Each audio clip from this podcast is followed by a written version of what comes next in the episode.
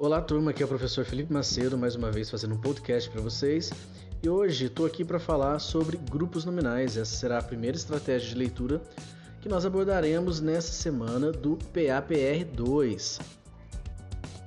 Como vocês viram no material, Estratégia de Leitura 2, os grupos nominais nada mais são do que blocos de palavras, geralmente formadas por um núcleo e um modificador.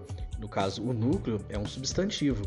O modificador pode ser um adjetivo ou até mesmo um outro substantivo.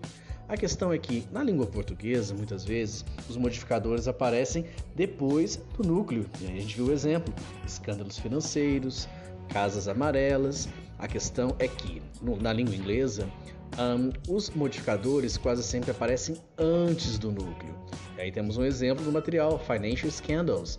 Isso é extremamente importante, pois na hora da leitura, muitas vezes a gente precisa saltar a palavra e conseguir dar um sentido nela como um bloco.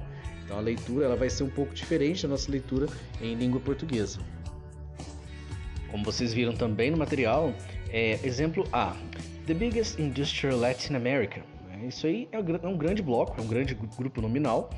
E se nós fôssemos realmente parar para entendê-lo, a gente teria algo como uh, o maior complexo industrial latino-americano. Então reparem que a leitura ela não vai seguir a mesma sequência da língua portuguesa, da esquerda para a direita. Né? Mas em alguns momentos esse salto vai ser necessário e que a gente retorne as palavras anteriores, dando sentido para o bloco. Na letra B, temos aí My New Mathematics Teacher. Nesse caso, seria meu novo professor de matemática. Então reparem que não faria sentido dizer meu novo matemática professor.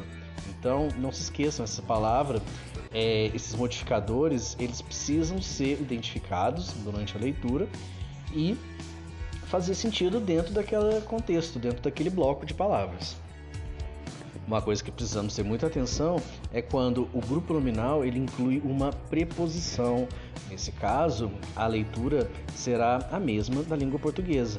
Isso significa que o bloco continuará tendo uma leitura normal, sem precisar fazer esse tipo de salto que eu comentei agora, mas vocês precisarão um, prestar atenção né, nessa, nessa preposição, seja in, on, at, of, for, ok? Não deixe de ler o material e ouvir novamente essa explicação.